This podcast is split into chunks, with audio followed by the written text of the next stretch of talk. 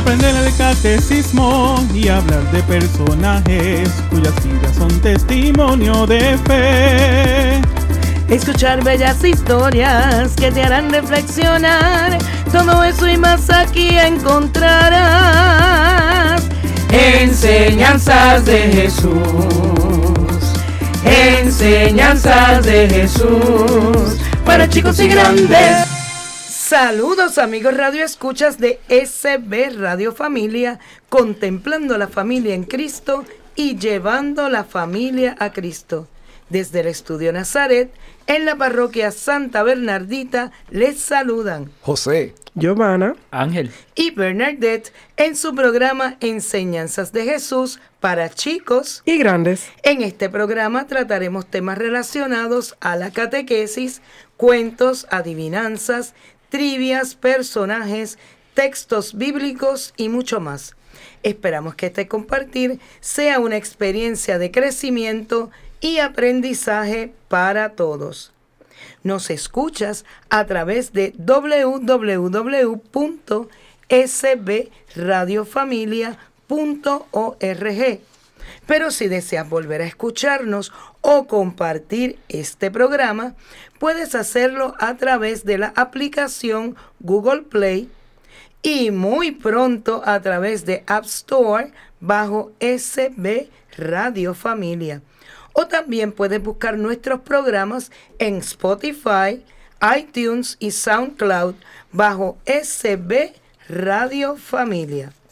Bueno, familia, ¿cómo se encuentran hoy? hola, muy bien. ¿Y tú, Benny? Muy Bien, bien, bien. qué bueno. Ángel, ¿estás bien? Claro. Yo te veo muy bien, aunque los demás no te vean. Sí, eso es así.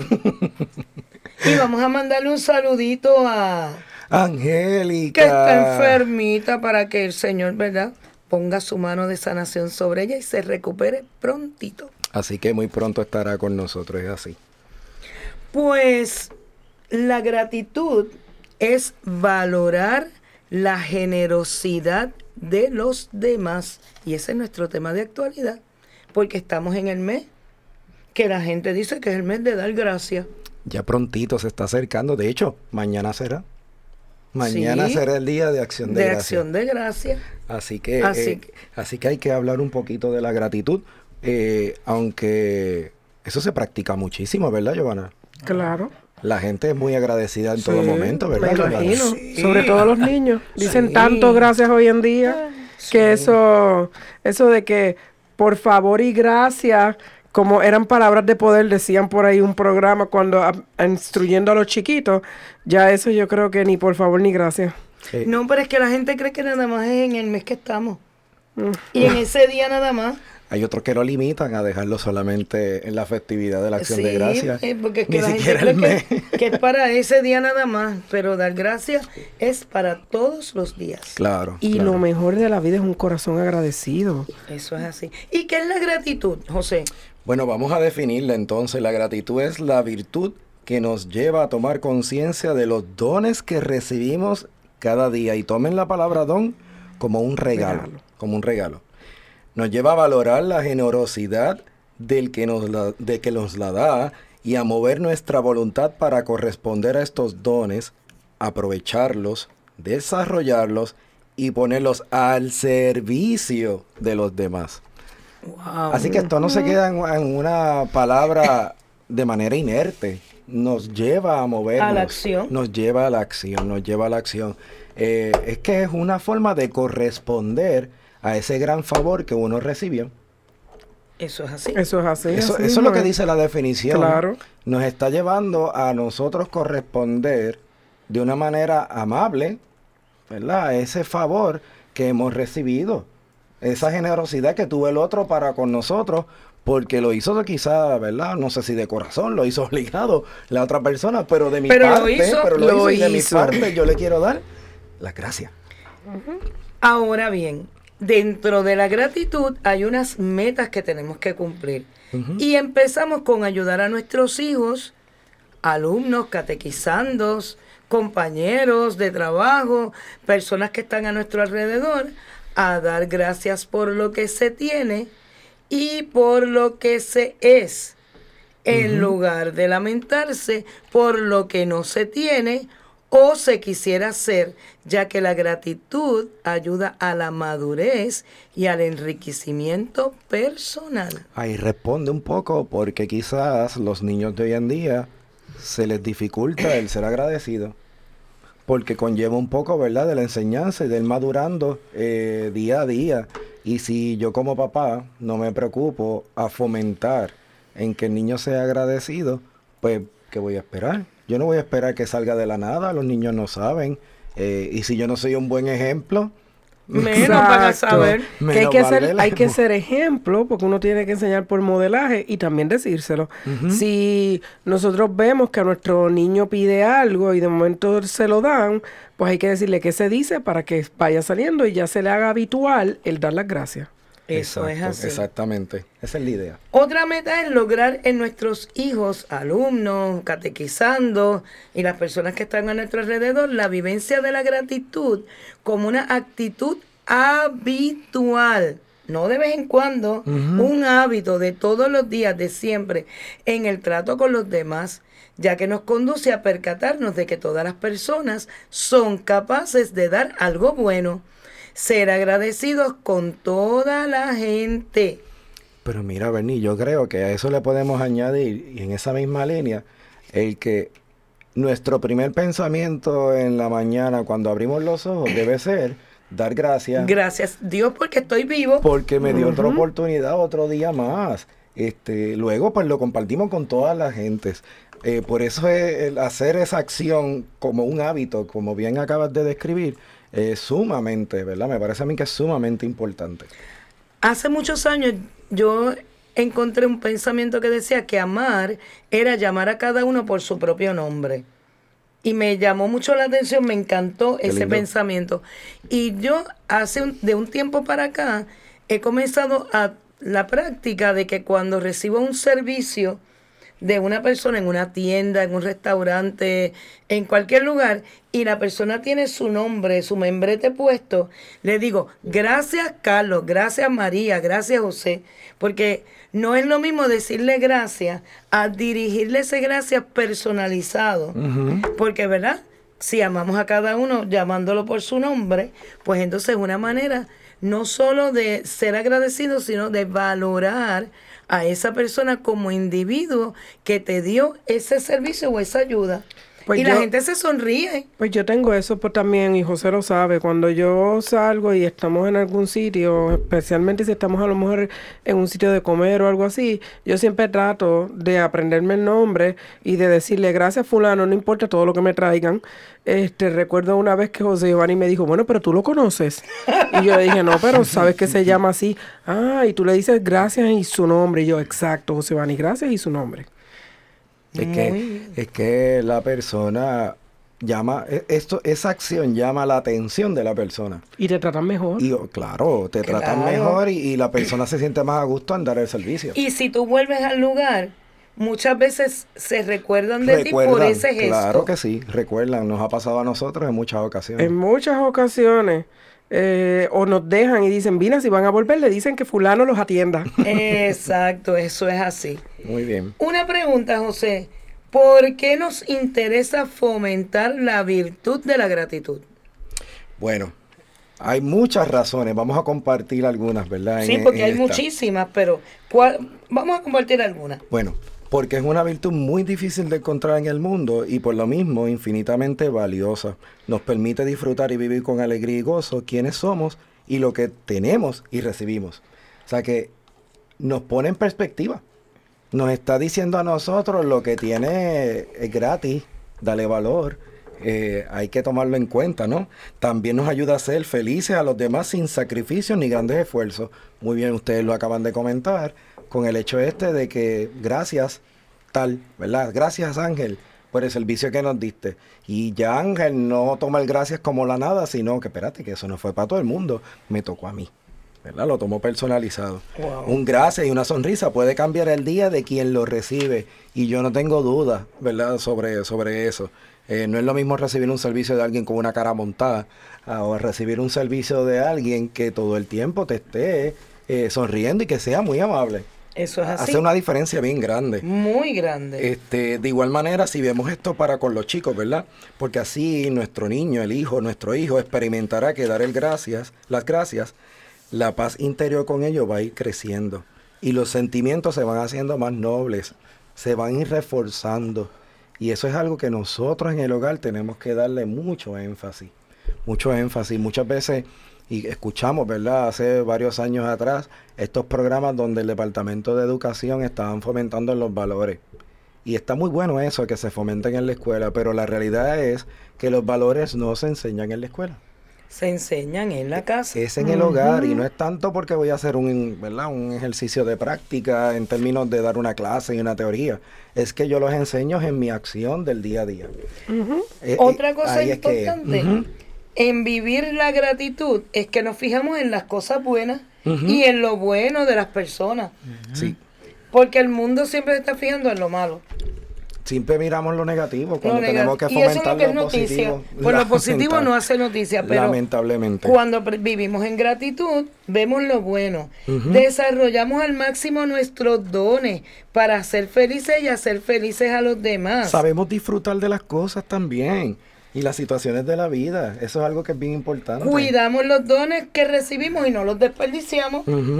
Nos hace hasta a veces pensar en los otros antes que en nosotros y saber decir entonces gracias. Eso es así. ¿Y es- qué cosa facilita la vivencia de esta virtud, de la gratitud? Mira, una, algo que va bien de la mano de- con la gratitud es la humildad. La humildad que nos lleva a reconocer lo que somos y lo que hemos recibido de manera gratuita. O sea, no es el yo me lo merezco. Ahí va a sacar un poco, ¿verdad? Esa, esa humildad que nosotros tenemos de manera innata en nuestro corazón. También nos ayuda a tomar conciencia del puesto que ocu- ocupamos frente a Dios y a los hombres. Así que la humildad nos va a ayudar a reconocer todo lo que nosotros hemos recibido. Y el humilde es una persona que siempre, por naturaleza, es intrínseco, diríamos, ¿verdad? Eh, va a ser agradecido con Dios y con todas las personas. Pero ¿qué cosas hace difícil vivir la gratitud? Bueno, un ambiente egoí- egoísta, ¿verdad? Eh, no creo, si yo tengo en mi naturaleza muy fomentado el egoísmo, no creo que yo vaya a ser muy agradecido. Para nada, ¿verdad? La soberbia, Soberbia el materialismo, el consumismo, Dureza de corazón. la ambición. la ambición, codicia, ¿verdad? Que va, va- va a la avaricia misma, que van, son pecados que hemos escuchado y que definitivamente eh, le restan a esa acción, a ese valor de la, de la gratitud. ¿Te acuerdas el anuncio que decía, yo me lo merezco? Claro que me acuerdo. pues, cuando la gente dice, yo me lo merezco, pues no somos agradecidos, somos como duritos así y no puede haber gratitud ahí. Y para promover esta virtud en nuestro hogar o en nuestro lugar de trabajo o en la escuela, ¿qué podemos hacer? Bien importante, dar siempre las gracias con, por todo con una sonrisa. También tenemos que agradecer con gestos y acciones, acostumbrarnos, ¿verdad? A tener detalles con los demás, darle un dulcecito, como hoy Bernie que nos trajo aquí unas gomitas para todos nosotros, ¿verdad? También eso es bien importante, agradecer, eh, como dijimos, en la mañana, también en la noche, agradecer cada vez que nos sentamos y hacemos, ¿verdad? Vamos a comer, hay que hacer una oración y esa oración es de gratitud. No, ahí, ahí estamos haciendo acciones que nos llevan a nosotros a, del día a día a fomentar la gratitud y a vivirlos en familia.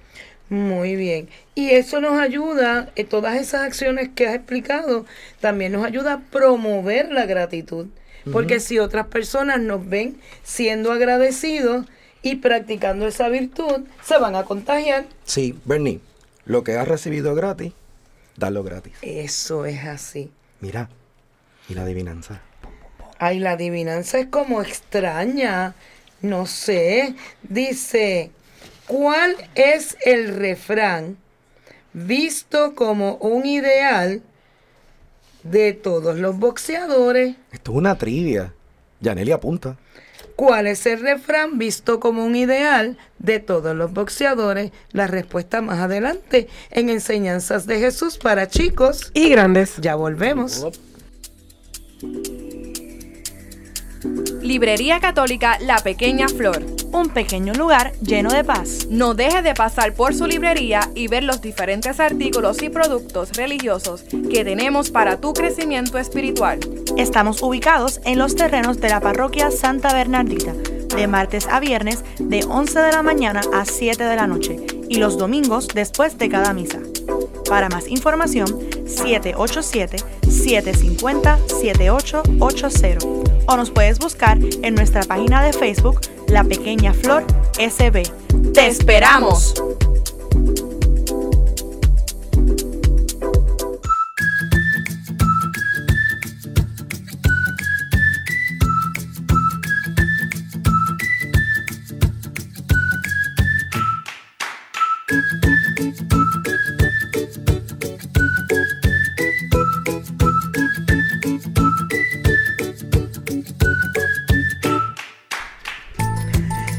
En nuestro segundo segmento de enseñanzas de Jesús para chicos y grandes, tenemos nuestro personaje del día. Y hoy tenemos uno muy especial, que es el leproso samaritano. Wow. Todo el mundo se quedó como en Como silencio. ¿Qué persona es ese? Sí. Bueno, hace poco estuvimos leyendo en el Evangelio Ayer. precisamente este milagro Los diez de los leprosos. diez leprosos. Ayer. Nueve de esos leprosos, ¿verdad, Ángel? Eran judíos y uno, solamente Era uno, era samaritano. ¿Y por qué hacen enfoque en que solamente uno era samaritano? Ah, pues vamos a ver por qué. Ah, dicen que estos hombres tenían una vida miserable, habían sido totalmente abandonados por la sociedad. Algo que era muy usual en esa época, al tener lepra, le ponían un cencerro bien grande, la campana, para que supieran y los marginaban. Porque es parte de lo que, ¿verdad? Ellos tenían que pasar y sufrir. Ellos decían que te- este, eran personas que eran inmundos, que estaban contaminados. Que si te dio lepra era porque habías pecado. Exacto, wow. Así que eran deambulantes desamparados, obligados a vivir en un campamento aislado fuera del pueblo. Por ley se les pedía a los leprosos quedarse por lo menos a 100 metros de toda la gente. Cuando la gente caminaba cerca de ellos, ellas tenían que gritar, inmundo, inmundo, para alertar de su presencia. Era una situación tan triste y despreciable que los leprosos tenían que vivir en el anonimato. Dependiendo de cuánto tiempo habían sido leprosos, algunos habían pe- perdido dedos de la mano, dedos de los pies, la Wow. oreja, los dientes, brazos, nariz. así de cruel es esa, esa enfermedad. Bueno, de eso tú debes saber más que nosotros. Su, su carne estaba en carne viva y crudita y estaba podrida. Este, así que obviamente emitían un hedor horrible que ni ellos mismos se soportaban, pero no podían hacer nada. Por eso ellos vivían fuera de la civilización y confinados, confinados a este campo. Como todos tenían lo mismo, pues se tenían que acostumbrar al- a, a ese olor. Este, al tres minutos es que te toca tomar el ser humano, José Orlando, este, acostumbrarse a un olor, tres minutos. No, corazón. Es 50% del primer segundo y en el minuto el 100%. Pues yo no Ay. sé, yo, yo- para mí son, yo, yo puedo aguantar. Si yo les hago una anécdota de lo que nos pasó en un viaje de vacaciones, que Pero teníamos, la, haz la anécdota porque Miren. vas, vas a cucar a la gente y después los vas a dejar sin Les el voy a. Para que aprendan a bañarse. andábamos de viaje. Esa fue la de la montaña rusa. Sí, andamos de viaje en un parque temático de diversiones en Orlando, muy famoso, eh, de vacaciones, con nuestra familia y nuestros hijos adoptivos. Y estábamos todos ahí, este, éramos ocho. Y estábamos, pues nos tocó esta familia peculiar que tenía un olor fuerte, fuerte. No y yo otra por dentro para que las personas decía, entiendan, las personas entiendan, obviamente estamos en- hablando de Orlando y es un lugar donde van muchas culturas y esta cultura acostumbra pues Ah, no, bañarse. No utilizar bañarse. utilizar sus olores, ¿verdad? Este, porque Naturales. no naturales porque no no utilizan, pero pues con, cuenta Giovanna. que pasó muchos días y parece que no habían visto baño en días. Pues entonces nosotros ya de lejito habíamos sentido algo. Habían percibido Sí, la fragancia. Algo, algo. Natural. Y entonces, perfume. por a eso yo dentro, le llamo las aromas del terruño. pues Ay, bien terruño. Entonces, mi, mi- to- yo decía adentro, yo le soy sincera. Decía, Señor, por favor que no lo toque tan cerca, porque es que está fuerte, el olor está fuerte. ¿Y dónde lo tocó? ¿Y dónde nos tocó, porque entonces nuestros hijos y nuestros hijos adoptivos se fueron detrás y aquí les dejaron al frente a papá y a mamá, que papá y mamá acarreen. Y nos tocó detrás de ellos en un barquito, en un lugar semicerrado, que cada vez que el barquito arrancaba, ¿dónde daba el olor? Donde papá y mamá. Miren, yo ofrecí ese ride completo porque yo decía, no puede ser. La foto fue hasta comiquísima, si Mamá ven mi foto. Porque yo me Puedo quería morir. Puedo recordar que fue una experiencia mística. Sí. Y- Mamá lloró. Bueno, es que Mamá lloró y yo y, y- y pasaron más de tres minutos y yo nunca me acostumbré. yo, mm, mm, nada que ver. La adaptación faltó. Sí, pero nada, eso fue una anécdota para que vean que eh, los hedores a veces demasiado fuertes nos tocan, o sea, y entonces ellos tenían que vivir, imagínense en ese campamento como debió oler, Ujú. porque eran muchos leprosos juntos. Quien no era leproso iba al campamento de momento. Wow.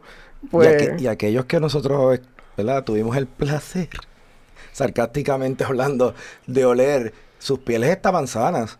Aquí estamos hablando de gente de que la lepra, la piel se está pudriendo. Eso es así. Que, que el olor. eh, y no que entonces usaban nada. tela blanca para como vendaje, para verdad que para, Para- no tener tan expuesto. peor Para es sostener la carne. la carne y, y, y también lo, la supuración. Sostone- sostener y, y evitar que siga más inflamación. Así que, pero lo que atormentaba a estos desechados la mayor parte del tiempo era el recuerdo persistente de sus seres queridos que tenían que dejar atrás porque Bien triste. Eh, cuando ya el sacerdote los pronunciaba leprosos, ya ellos perdieron familia, perdieron esposo, hijos, a todo el mundo. Y, era una- Desterraban. y como era una enfermedad contagiosa, pues ellos también, muchos de ellos se separaban con dolor, pero para tratar de evitar que sus familiares se contagiaran. Cierto. Y, y tenemos que ver que como la lepra también en la Biblia siempre ha sido un tipo de pecado, Pecado. pues la escritura muestra al leproso como un tipo de pecador viviendo en vergüenza, debilitado y gastado por los efectos terribles del pecado. Este, y ellos lo que clamaban siempre era misericordia. Exacto, exacto. Siempre pidiendo, ¿verdad? La misericordia de las personas y del Señor. Pues cuando llegan estos diez leprosos, donde Jesús, es como diciendo, Jesús, ¿cómo puede algo tan lastimoso y no tener misericordia? ¿Cómo podríamos dar la espalda tú, Jesús, a nosotros, verdad? Este, y en la vida espiritual podemos aplicar que un leproso representa al hombre sin Dios, viviendo atado al pecado, a la maldición y a sus consecuencias. Es vivir bajo la derrota, el fracaso, la desesperanza y la destrucción.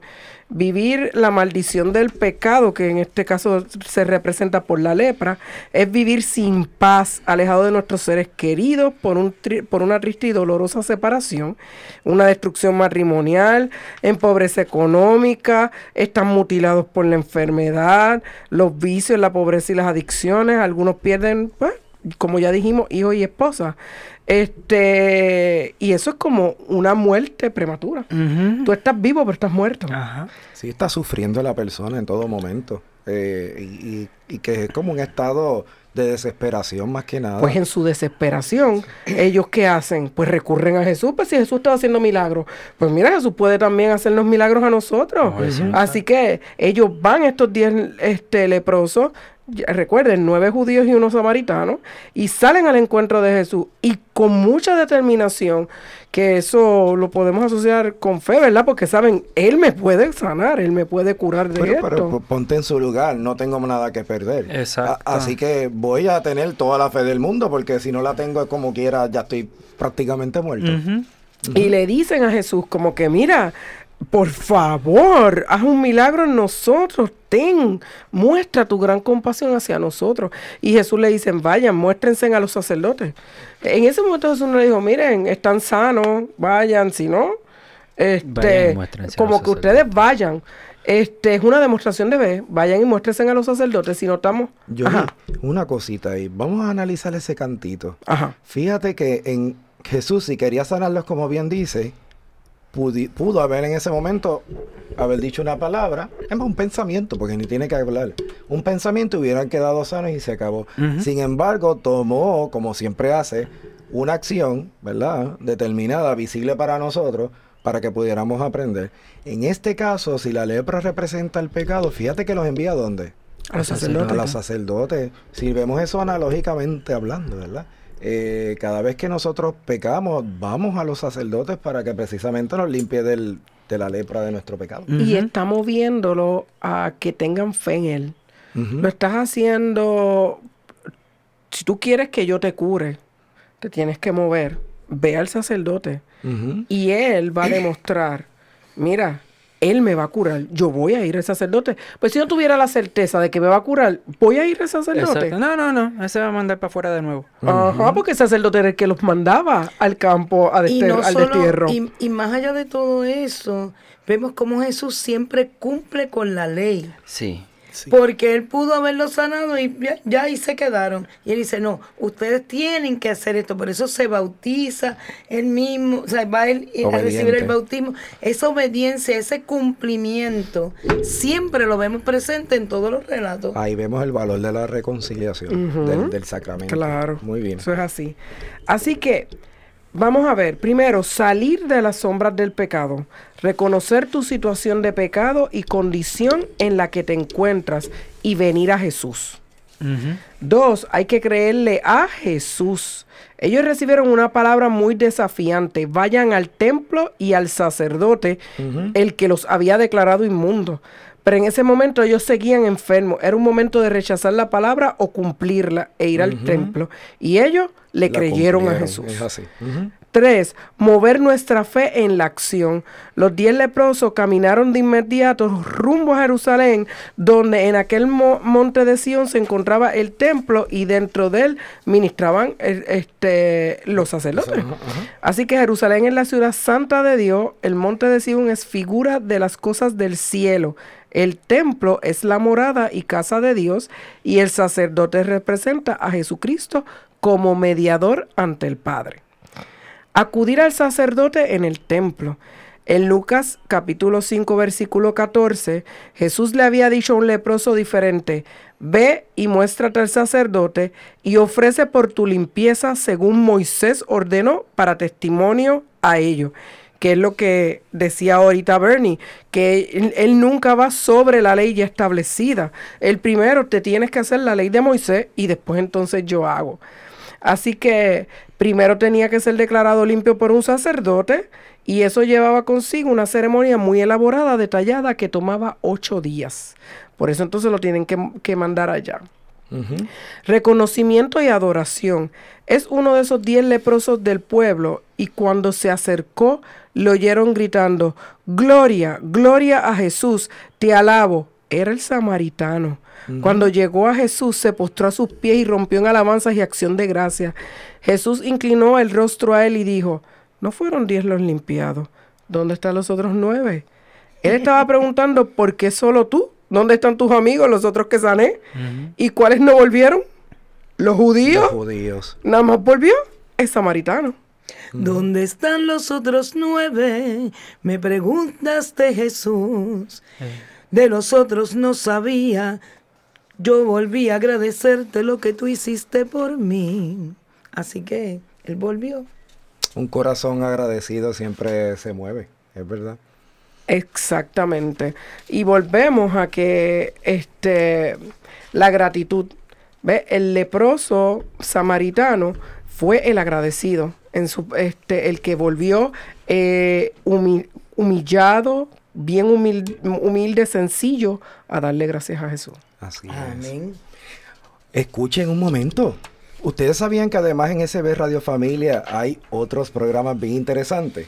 Les es cuento. así, cuéntanos, cuéntanos. Hombres de Valor, lunes y jueves se escucha a la 1 y 5 de la tarde. De todo un poco, los lunes y jueves a las 4 y a las 7 de la noche.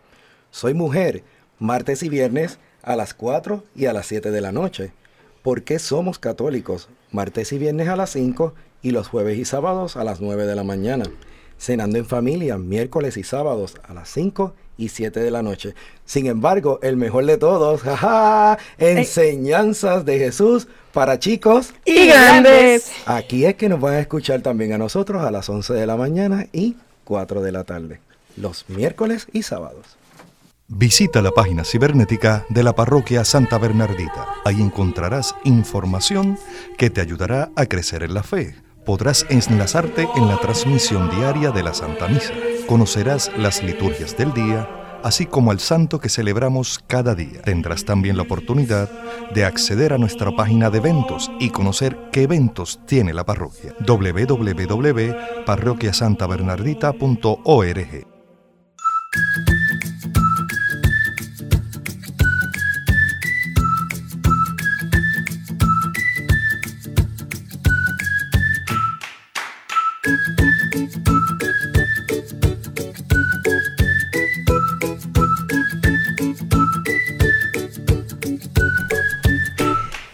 nuestro tercer segmento de enseñanzas de Jesús para chicos y grandes, tenemos nuestro tema de catequesis. Y vamos a hablar sobre el comienzo del Día de Acción de Gracia. que es el día donde no solo se come pavo, porque es verdad que mucha gente tiene esa, esa idea. Es el día del... Ajá, el día, el día, de hecho lo escuchamos mucho en la Sí, el calle. día del pavo. El día, del, pavo, el día del pavo, el día del pavo, porque pues nos hemos acostumbrado a, nuevamente, a- a- al consumismo, ¿verdad? Al Eso es consumismo. Pero a que usted piensa y cree que el Día de Acción de Gracia, su origen viene de estos inmigrantes, ¿verdad?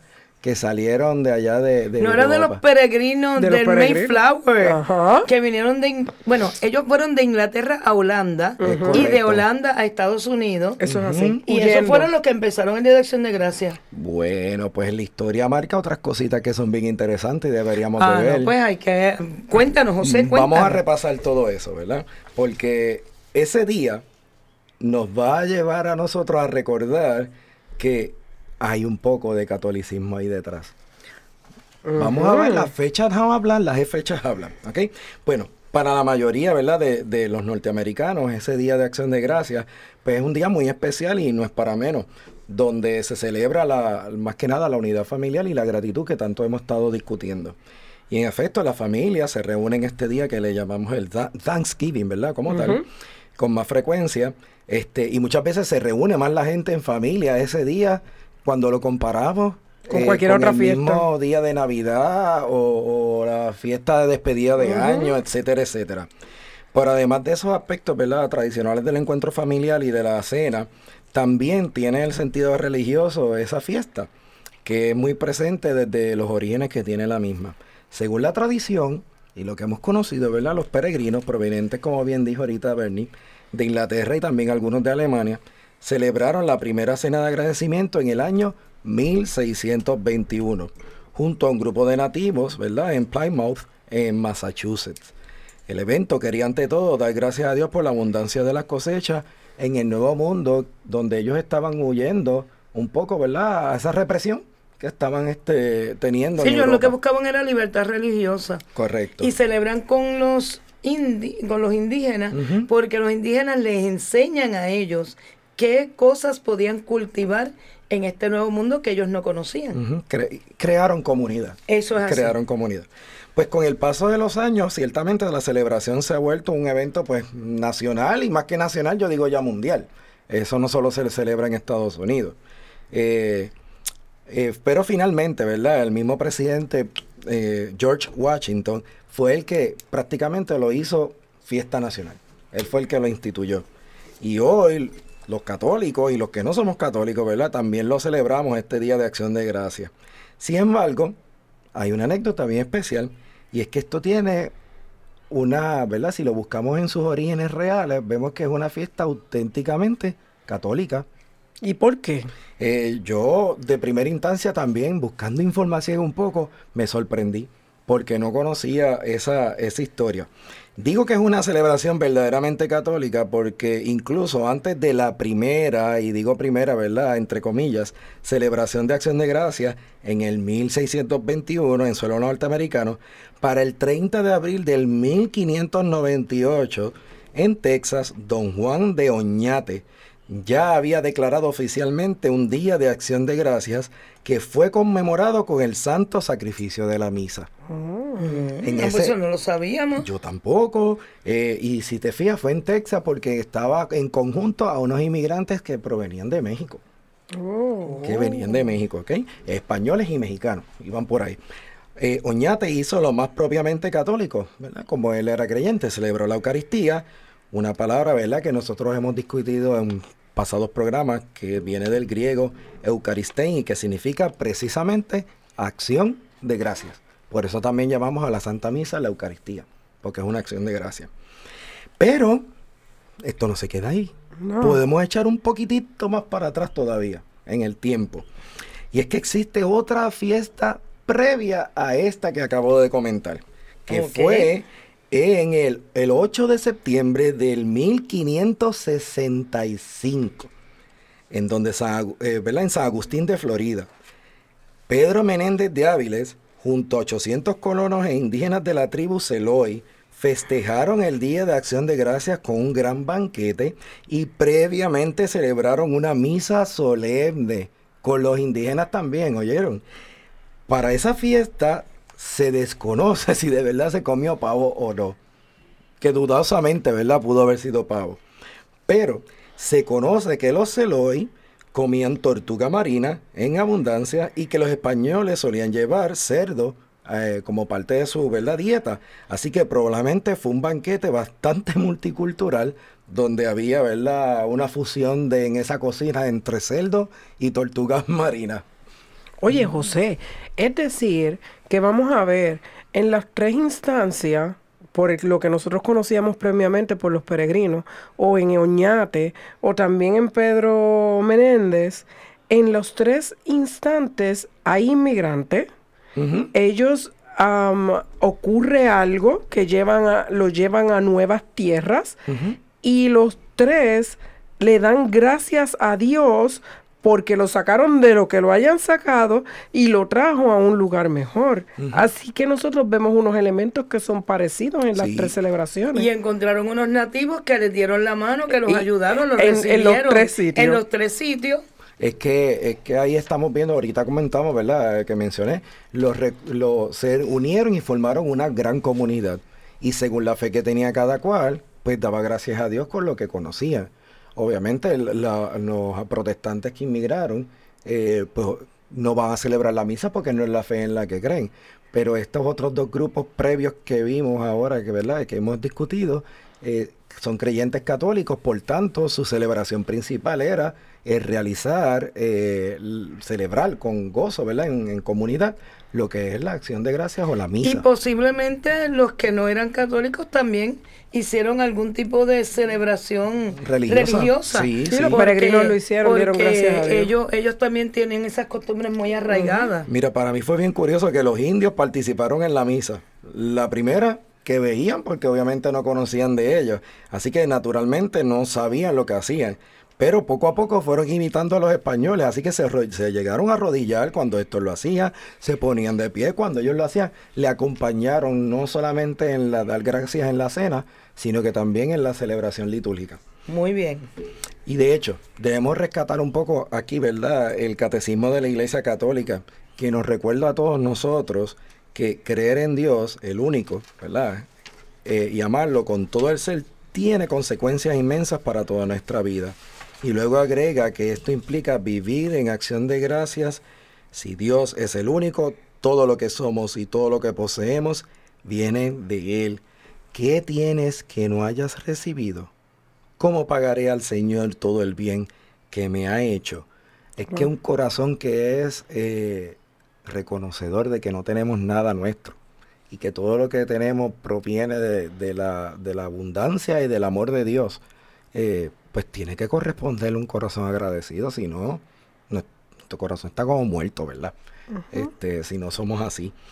Esa es la razón por la cual, pese a que la acción de gracias es una fiesta de guardar en el calendario católico, ¿verdad? El calendario litúrgico de la iglesia lo celebra con la solemnidad de dos lecturas, una del Antiguo Testamento y otra del Nuevo, y con una emblemática lectura del Evangelio de Lucas, que es el pasaje del Magnífica pronunciando por la Santísima Virgen María, pronunciado debo decir, en la que ella declama una de las más hermosas y profundas acciones de gracias al amor infinito de Dios. Proclama mi alma la grandeza del Señor. Se alegra mi espíritu en Dios mi Salvador, porque ha mirado la humildad de su sierva, porque el poderoso ha hecho obras grandes por mí, y su nombre es santo. Amén. Esto es canción, esto es canción también y lo hemos Eso es así. Aunque María, ¿verdad? Lo vivió de una manera única y privilegiada, todos podemos decir que en nuestra vida, en nuestra familia, ¿verdad? Podemos elevar nuestra acción de gracias a Dios porque nos ha dado más de lo que también merecemos. Así que eh, tenemos que imitarla en eso, ¿verdad? María, que, que, que es grande, porque María es más grande que nosotros y aún así se humilla y agradece al Señor por todo lo que ha recibido. Podemos resaltar de la Santa Biblia Eso es así, diferentes versículos, versículos. ¿verdad? Que hablan de la, de la acción de gracia eh, para, de nosotros para con Dios. Pues mira, por ejemplo, el Salmo 100, en el verso 4 dice, entren por sus puertas con acción de gracias, vengan a sus atrios con himnos de alabanza, denle gracias, alaben su nombre. Hermoso. ¿Vieron cómo ahí nuevamente? Acción de gracia. Otro dice en Filipenses 4, versículos del 6 al 7.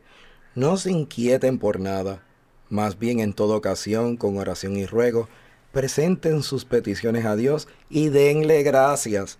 Y la paz de Dios, que sobrepasa todo entendimiento, cuidará sus corazones y sus pensamientos en Cristo Jesús. Bellísimo. En Colosenses 3, 17 dice, y todo lo que hagan, de palabra o de obra, háganlo en el nombre del Señor Jesús, dando gracias a Dios el Padre por medio de él. Así que Qué hermoso. a través de Jesús le damos gracias a Dios Padre. Claro, es que por eso él vino. Por eso él vino.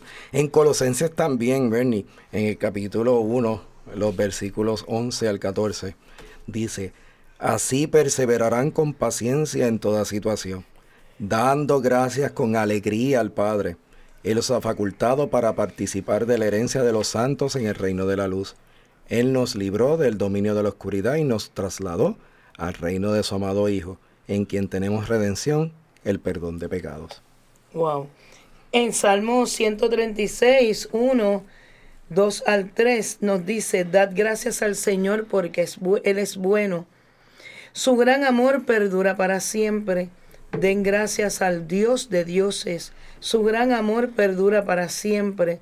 Dad gracias al Señor de los señores porque su amor perdura para siempre. Amén, hermoso.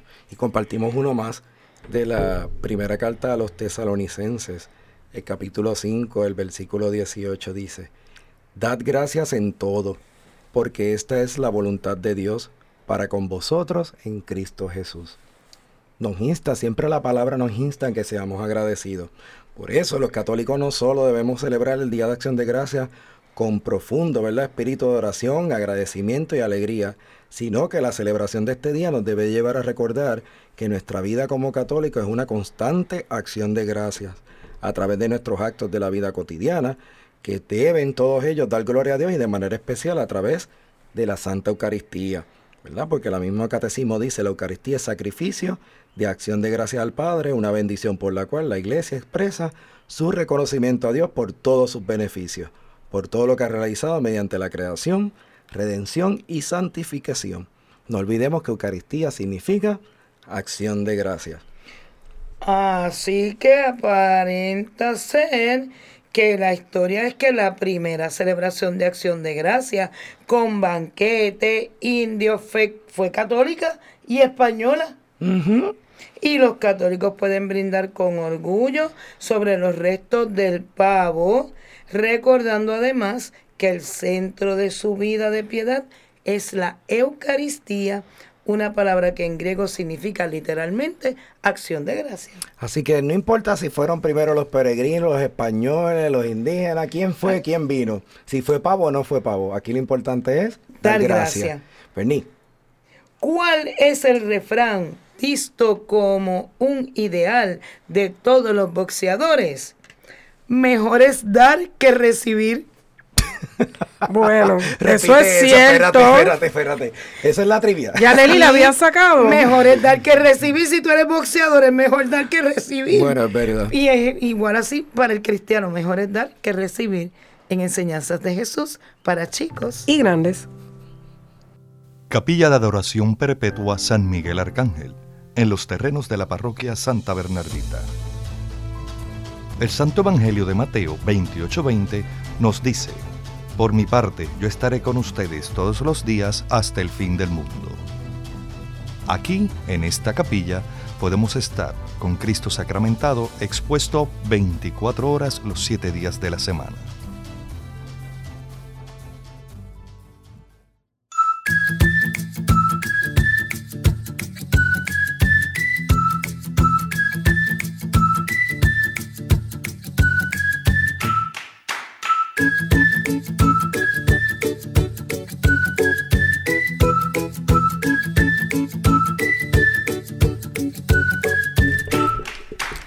Deseas ser amigo de SB Radio Familia y te nace ayudar en continuar con esta gran misión, con tu donativo podremos seguir ofreciendo programación sana, amena y de calidad para toda la familia. ¿Cómo puede ser?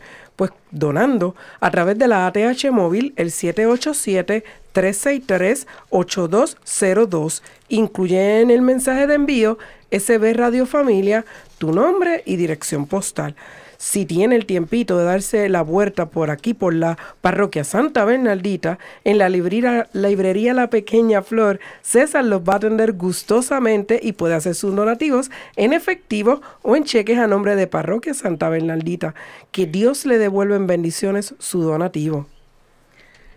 Pues ahora tenemos nuestro cuento de valor y se titula Ser gerente. Ángel, cuéntanos. Bueno, el cuento dice así. Un joven solicitó un puesto gerencial en una empresa de gran tamaño. Pasó la entrevista inicial y después tuvo una junta con el director general. El director descubrió en su resumen que los logros académicos del joven eran excelentes. Le preguntó, ¿lograste obtener becas en la escuela? A lo que el joven contestó, no. Entonces, ¿tu papá pagaba tus estudios? Mi papá falleció cuando yo tenía un año. Fue mi madre la que pagó la universidad, respondió. ¿Dónde trabajaba tu madre? Mi madre era lavandera. El director pidió al joven que le mostrara sus manos. El joven mostró un par de manos perfectamente suaves y lisas. ¿Alguna vez ayudaste a tu madre a lavar ropa? Jamás. Mi madre siempre prefirió que yo estudiara, estudiara y leyera. Además, ella lava la ropa más rápido que yo. Entonces el director le dijo, Te tengo un encargo. Cuando vayas hoy a casa, lava las manos de tu madre y ven a verme mañana. el joven sentía que tenía gran oportunidad de tener el empleo. Cuando volvió a casa, le pidió a su madre que le dejara limpiar sus manos. Su madre se extrañó. Le dio gusto, pero con sentimientos encontrados mostró sus manos a su hijo. Lentamente, el joven limpió las manos de su madre. Las lágrimas bañaron su rostro mientras lo hacía. Era la primera vez que notaba que las manos de su madre Estaban muy arrugadas y llenas de moretones. Algunos le dolían tanto que su madre hacía gestos de dolor cuando él los tocaba. Esa fue la primera vez que el joven se dio cuenta de que esas manos lavaron ropa diariamente para que él pudiera ir a la universidad. Las heridas fueron el precio que ella pagó por la educación y el futuro de su hijo. Al terminar de lavar las manos, el joven sencillamente lavó el resto de la ropa de su madre. Esa noche, madre e hijo hablaron por un largo rato. A la mañana siguiente, el joven se presentó en la oficina del director. El director notó lágrimas en los ojos del joven cuando le preguntó, ¿Podrías decirme qué aprendiste ayer en tu casa? El joven contestó, limpié las manos de mi mamá y también terminé de lavar la ropa por ella.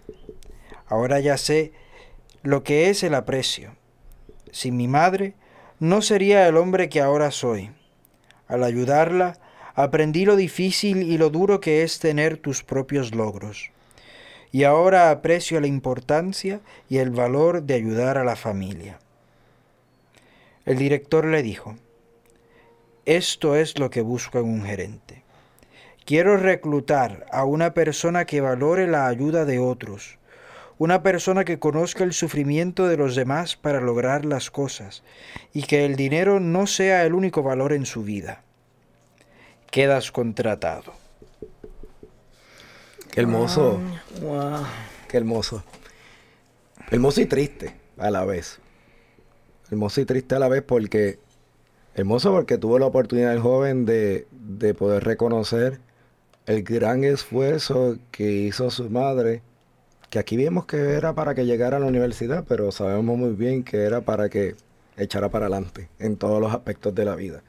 Eh, pero triste a la vez porque no se había dado cuenta del esfuerzo, quizás hasta sobrehumano, ¿verdad?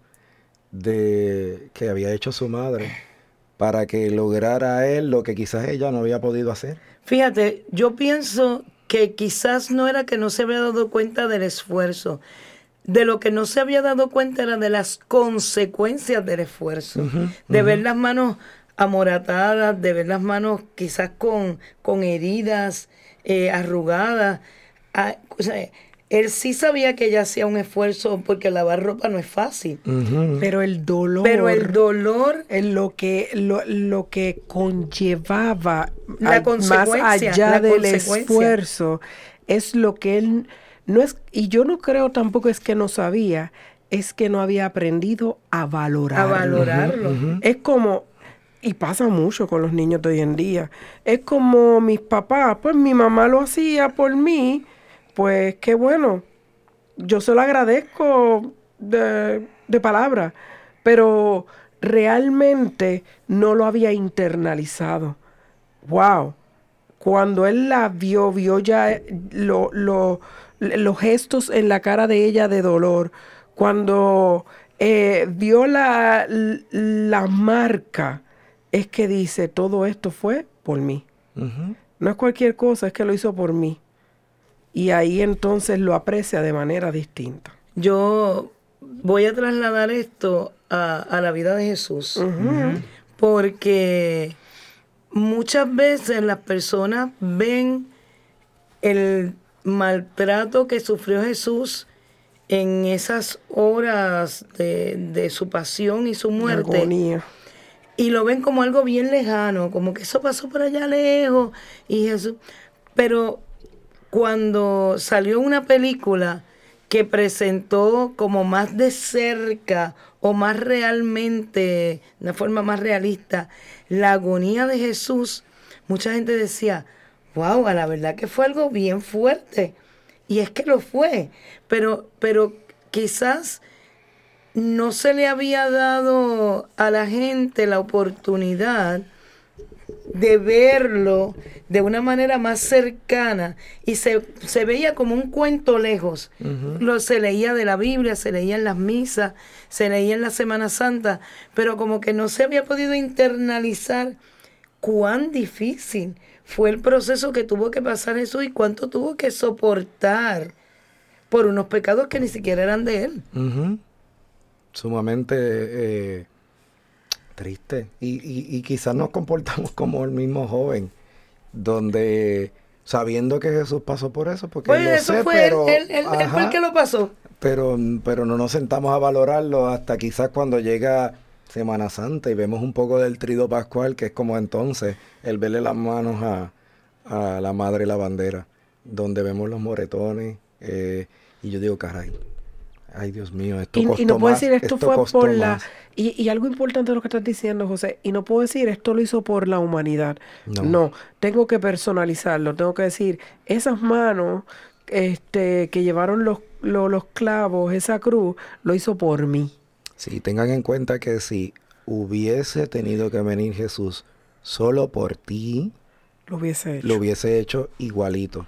Pensemos que todos los demás tenemos algo de santo y no necesitábamos que Jesús hiciera eso. Si hubiese sido solamente por ti que estás escuchando, Jesús os hubiese pasado exactamente por lo mismo con tal de haberte llevado al cielo. Eso es así. Así que este definitivamente hay que ser bien, bien agradecido, bien agradecido y este, este cuento, ¿verdad? Nos lleva a pensar un poco sobre ello. Eh, podemos comentar un poco más del, del cuento en términos de unas notas que tenemos por acá, ¿verdad? Claro. Dice, un niño sobreprotegido y a quien se le ha dado todo lo que pide, desarrollará una mentalidad con derechos y siempre será egoísta. No le importarán los esfuerzos de sus padres. Si somos este tipo de padres sobreprotectores, ¿estamos realmente mostrando amor o estamos destruyendo a nuestros hijos? Wow. Algo Y- para y, reflexionar. Y eso es cierto. Y no importa cuántos hijos tengamos. En nuestro caso tenemos tres. Y... Tres este, naturales. Sí, tres naturales. Porque hay otros que no parieron de la de Pe- verdad pero que del vientre, tenemos pero que decir que tenemos tres desde chiquito, exacto. y hemos caído en esto. Claro, claro por, que sí. por, por, por pensarlo, porque a veces yo digo, wow, mentalidad con derecho. Empiezan a decir, es que la ley dice que me tienes que dar comida, la ley dice que me tienes que dar casa. Y entonces estos niños que también son tan instruidos hoy en día, pero no dicen, ay mami, gracias por trabajar para que me deje esto, papi, gracias por trabajar para que me dé esto otro. No. Tú sabes lo que me recuerda eso. Yo soy maestra, bueno, este es mi año número 31. Y cuando yo le daba clase a los más pequeños, una vez estábamos hablando de, de las cosas modernas y de las ATH y esta cosa. Y uno me dice, pero eso uno va allí y sale el dinero. O sea, eso, eso, yo no tengo una tarjetita, mi- yo veo que mi mamá va allí y le- y salgo, sí, pero mamá saca el dinero que mamá puso allí. ¿Cómo? Digo, sí, es que para que la maquinita te dé dinero, primero tú tienes que poner el dinero en la maquinita. No, digo, sí, hay que trabajarlo y ahorrarlo para ponerlo allí. No es que la maquinita te regala los chavos. Si no me avisan dónde está esa maquinita. Y entonces es a veces el, el que no creamos conciencia también en los chicos del esfuerzo que los padres tienen que hacer. Que, que yo, mi mamá tenía una frase que decía, ¿ustedes creen que uno patea el piso y salen los chavos? Ah, sí, o que están en una mata de plátano, me decían a por- mí. Pero, pero en realidad es que no creamos conciencia a veces en ellos del esfuerzo que tenemos que hacer para poder recibir eso. Por eso es importante que cuando uno corta, ¿verdad? La grama, el césped, deja que también ellos lo experimenten. Si después de tener la cena y comer, pues permite que ellos laven los platos, ¿verdad? De forma Laven que, su ropa. Que, que laven su ropa, que limpien algo en la casa. De manera que aquí lo importante es que nuestros hijos puedan valorar el esfuerzo que se, ¿verdad? Que se hace por obtener algo ¿verdad? positivo, que experimenten esa dificultad y aprendan a trabajar en equipo para poder hacer las cosas. Claro, que no se crean que se lo merecen todo. Hay que dar gracias. Eso es así. Pues vamos a hacer la oración por la familia de la Santa Madre Teresa de Calcuta. Padre Celestial, nos has dado un modelo de vida en la Sagrada Familia de Nazaret. Ayúdanos, Padre amado, a hacer de nuestra familia otro Nazaret, donde reine el amor, la paz y la alegría. Que sea profundamente contemplativa, intensamente eucarística y vibrante con alegría. Ayúdanos a permanecer unidos por la oración en familia en los momentos de gozo y de dolor.